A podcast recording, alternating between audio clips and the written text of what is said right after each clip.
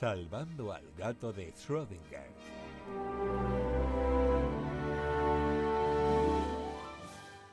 Ahora sí. Hola, hola, hola, hola.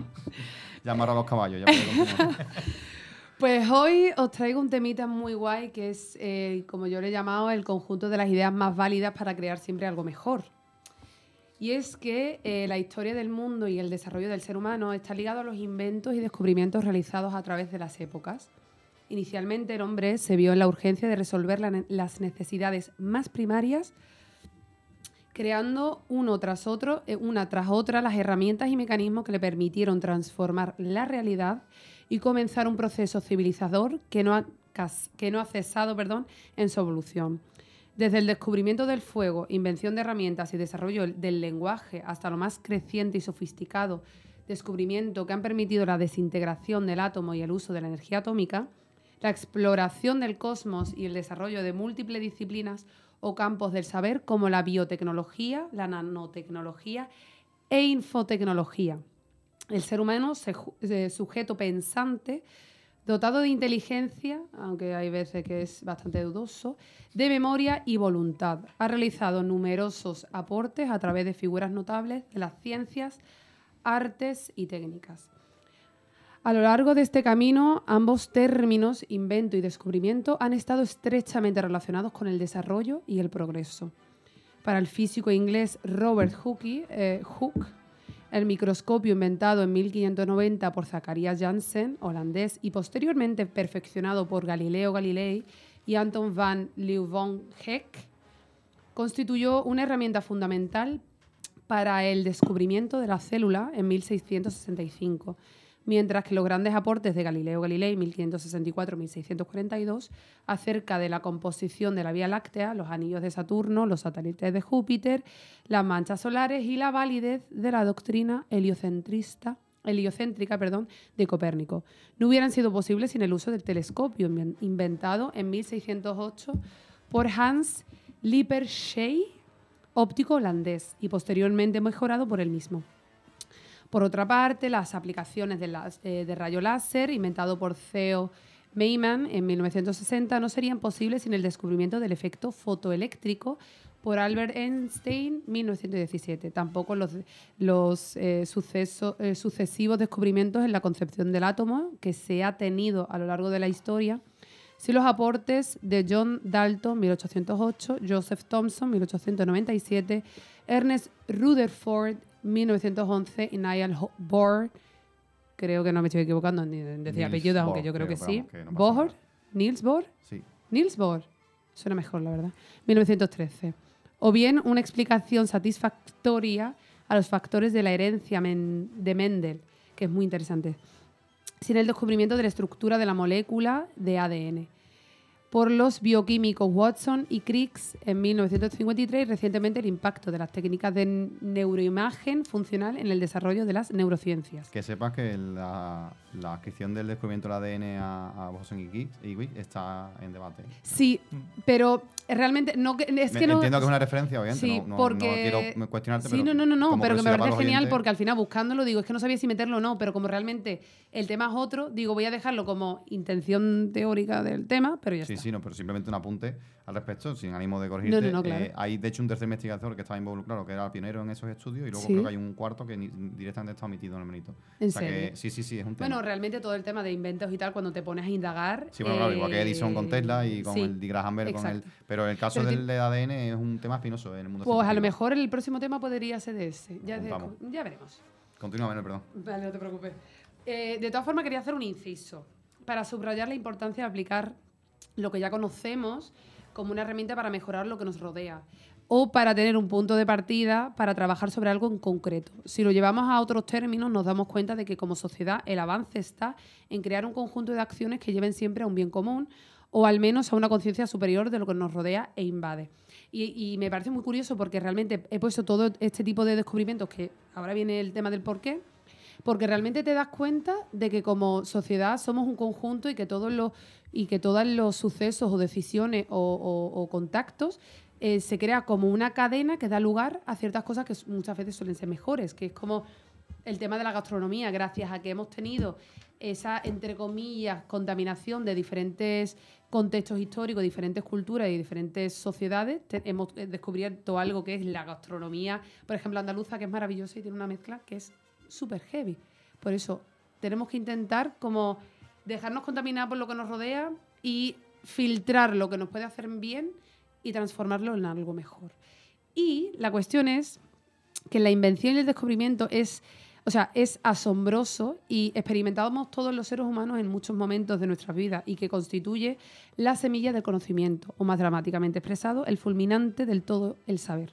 Se transforma en algo que sucede permanentemente. En su afán de entender y comprender, el ser humano se resiste a quedar sin ninguna explicación de las cosas y adelanta ideas que sirven para encontrar un sentido a lo que ocurre.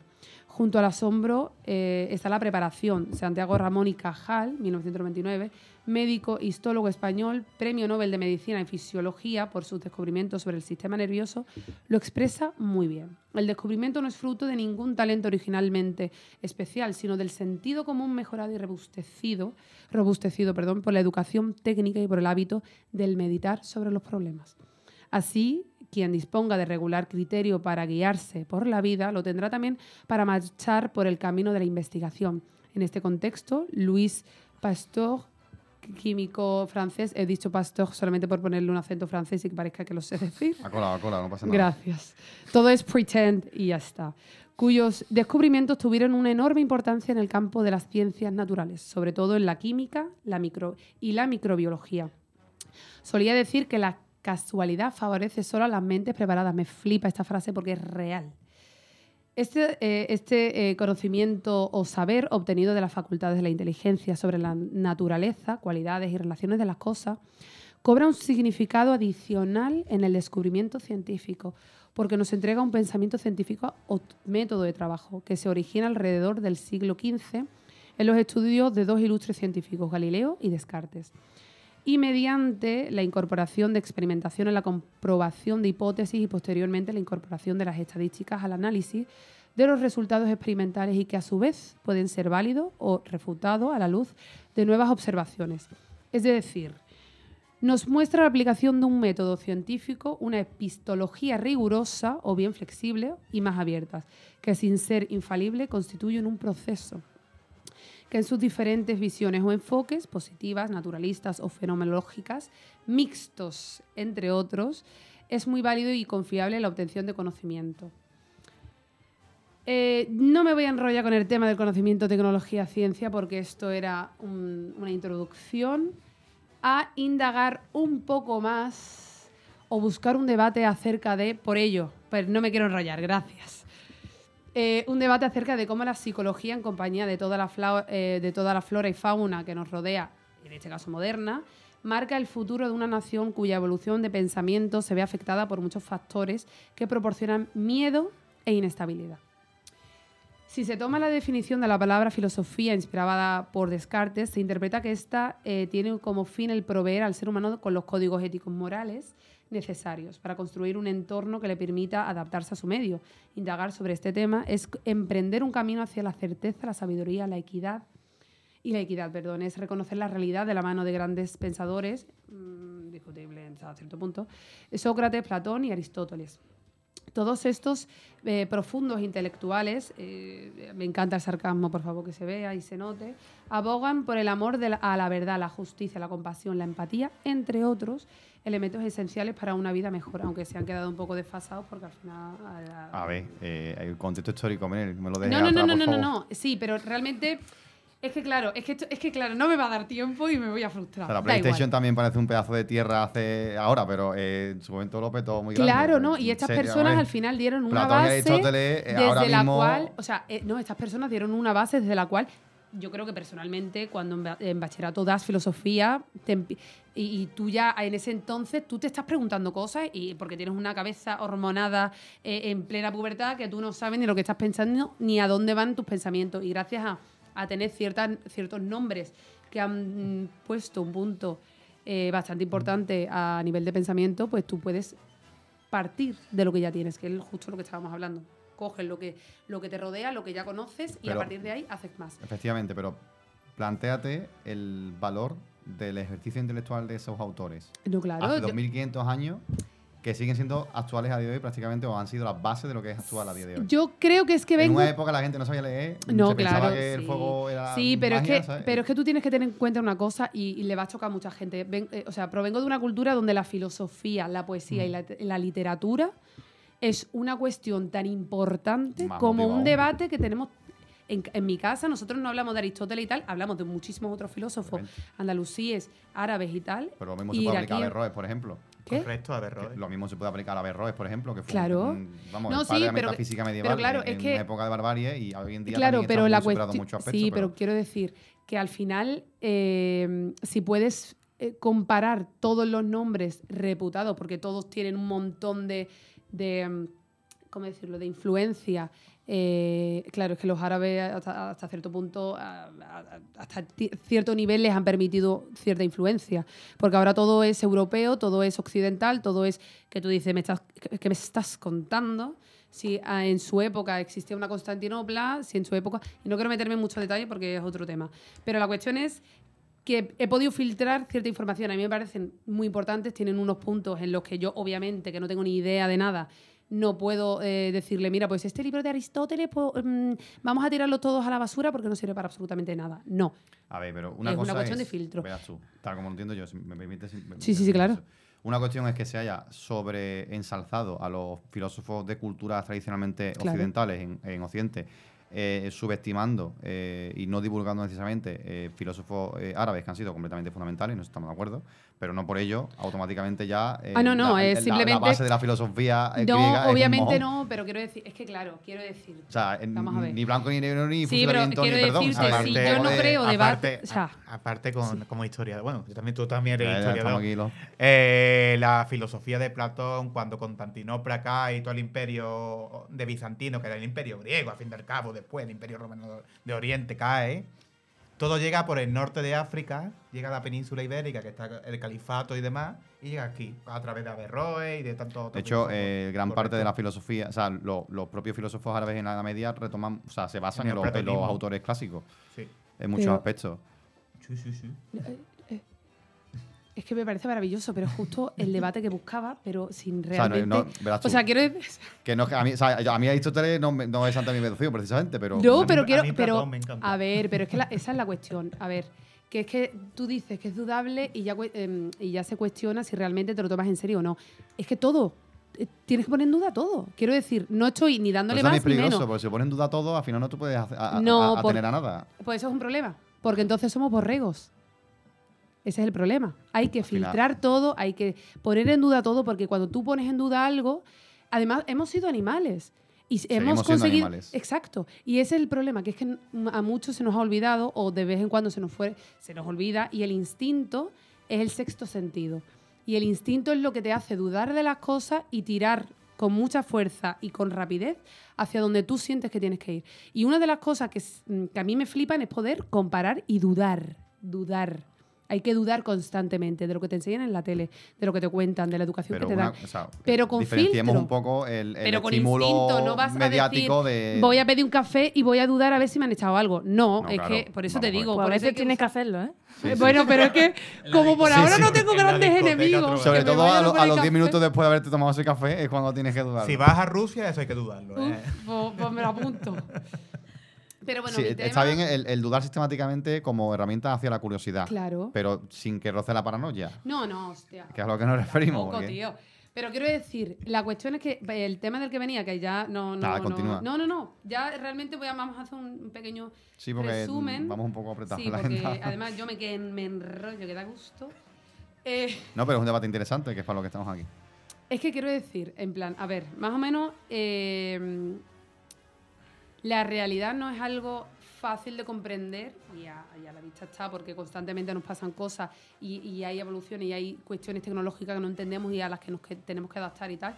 Y, me he dado cuenta que las últimas generaciones eh, tienen un debate que es muy peligroso por, a nivel de emoción y a, a nivel sentimental y, a nivel de, ¿cómo decirlo? De, de que se premia, perdón, voy a, es que claro, yo me creo que estoy en, la- en un teatro y tengo una performance mientras yo me hablo. Y es que el micrófono no va a mí. O sea, yo tengo que ir al micrófono, como en la vida, ¿no? Bueno, así incorporas también la danza. al- También, es que me muevo mucho, no puede ser. Tenemos que poner una cámara rollo, ¿cómo se llama? Como nadie sabe nada y que la gente vea las caras que ponemos, que son maravillosas. Y sobre todo la Isma que se está. me encanta Isma, gracias. Las emociones.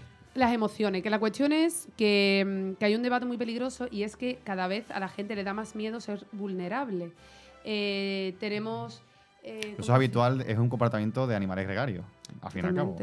Ya que pero, del tema. pero, hostia, qué miedo. O sea, eh, te das cuenta de que la gente quiere comunicarse lo más básico y simple a nivel de emociones posible por miedo a verse vulnerable, por miedo a tener que gestionar cuestiones emocionales, por miedo a eh, que le hagan daño. Que sí, que todo. Es que yo soy la primera, que soy muy sentía. Pero ahí ya lo- entraría el tema ya no tanto de, de hasta qué punto nuestras bases intelectuales son más o menos flacas, sino hasta qué punto es- estamos alienados por los medios, que es otro tema Sí, eh, pero de también- relación, pero a- muy aparte en cierto Pero modo. antes lo estaba hablando con, con él y es que la cuestión es que gracias a que, o sea, el móvil, por ejemplo, es una herramienta maravillosa. Ahora, en tu mano está saber cómo usarla.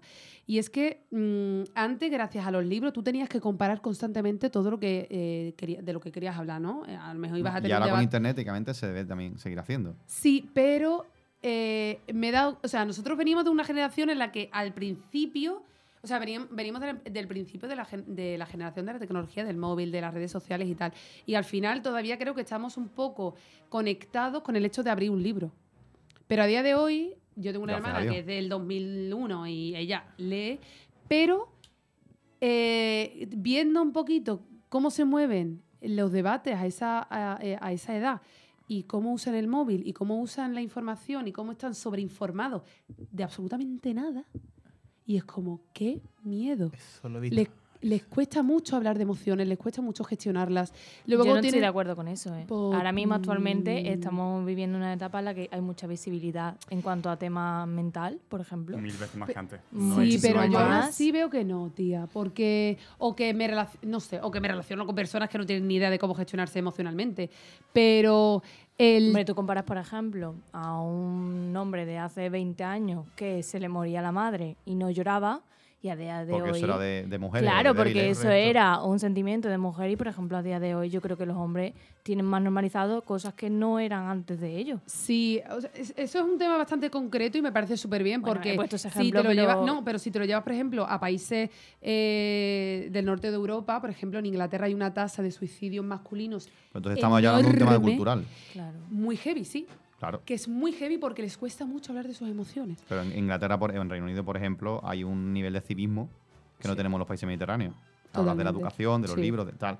En, los países mm, del norte de Europa hay una tasa de civismo, sobre todo cultural e intelectual, que no tenemos en el Mediterráneo. Entonces, al final son muchos factores culturales. eh, Sí, pero- diferentes. Y Es el que cuando- clima es un pedazo de factor. Que Muy te- importante. que Sí. Muy, muy siete importante. día, ya lo. La Sí, falta de pero- vitamina D. Pero también te digo, los últimos años, el, el incremento de... Ese es el portátil que va a estallar. que se va, va a despegar, no pasa nada. Sí, Bueno, y no hablar de la comida de Inglaterra, que es basura. O sea, tienen comida mala. Eso es un ejemplo de pescado frito que no hay que comer. claro, pero es que eh, chips and fish... Veo que Carlos ha compartido como yo eh, experiencia eh, en Albion. ¿no? No En quiero la- ni recordarlo. ah, Albion, ah, ¿en bueno, Escocia?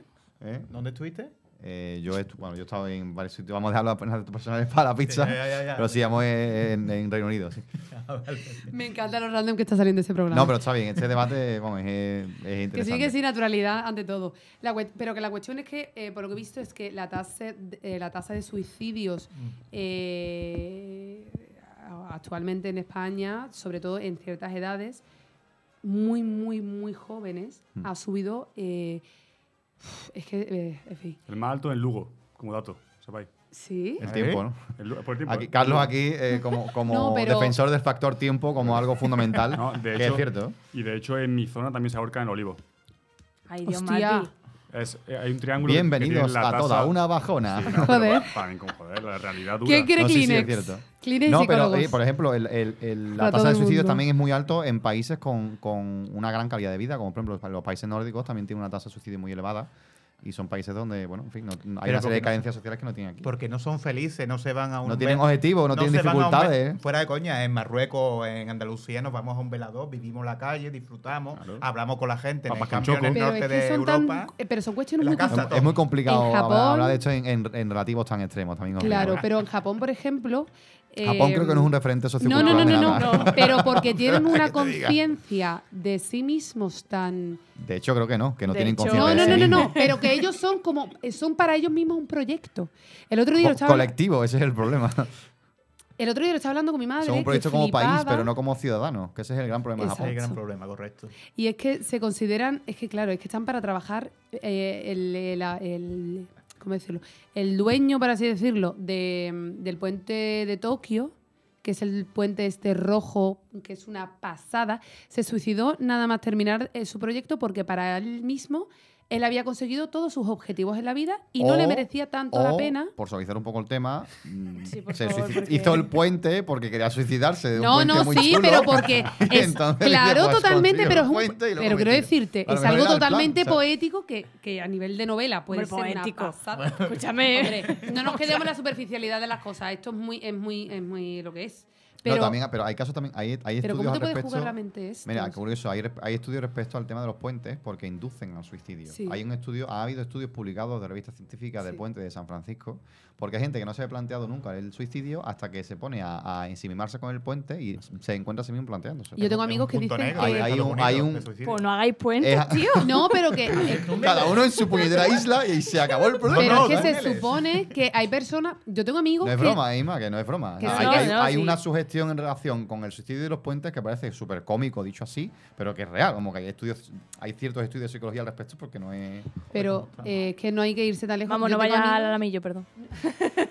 que tenía que Pero es que tengo amigos que nos, nos piden que por favor no les dejemos mucho tiempo si estamos en un sitio alto, porque a ellos por la curiosidad, vamos, yo no voy a decir nombre, pero tengo una amiga que es que me dice, tía, yo hay veces que he estado a lo mejor, ella vive en un séptimo, que a lo mejor he estado mirando. Qué problema, ¿eh? Eh, sí, sí, Pero sí. escúchame, no sí. es broma. A mi, a mi pareja le pasa, tiene un tipo de vértigo que no es. No es broma, no Sí, es, no es que de perder busca. el equilibrio y caerse, sino de que ella se vea en lo alto y tiene como el impulso de, De tirarse. de tirarse. Pero- y es algo, verás tú. A ver. Y no es que te No, quiera no, no. suicidar, es que se ve, Es como la una reacción curiosidad, fisiológica, sí. ¿sabes? Es Vamos, una- eh, la la curiosidad de que curiosidad. estás en un paso de cebra y están pasando los coches y dices, me paso. Para adelante, a ver qué pasa. Eh, ver, la curiosidad mata al gato. A ver si puedo torearlo, ¿no? Escúchame. A ver, Bueno, a ver si lo eh, no entiendo cómo ha derivado esto del Recapitulando, suicidio, eh, pero... El tema, que ya el no tema sé de- ni-. Bueno, a ver, a mí me parece muy interesante y además muy, muy erudita el, manifiesto y la síntesis que has hecho de lo que es la evolución científica humana y de, la y de, y de cómo el estímulo de pensamiento y la ansia de exploración nos ha llevado para adelante, sobre todo en los últimos siglos. Me parece que ha sido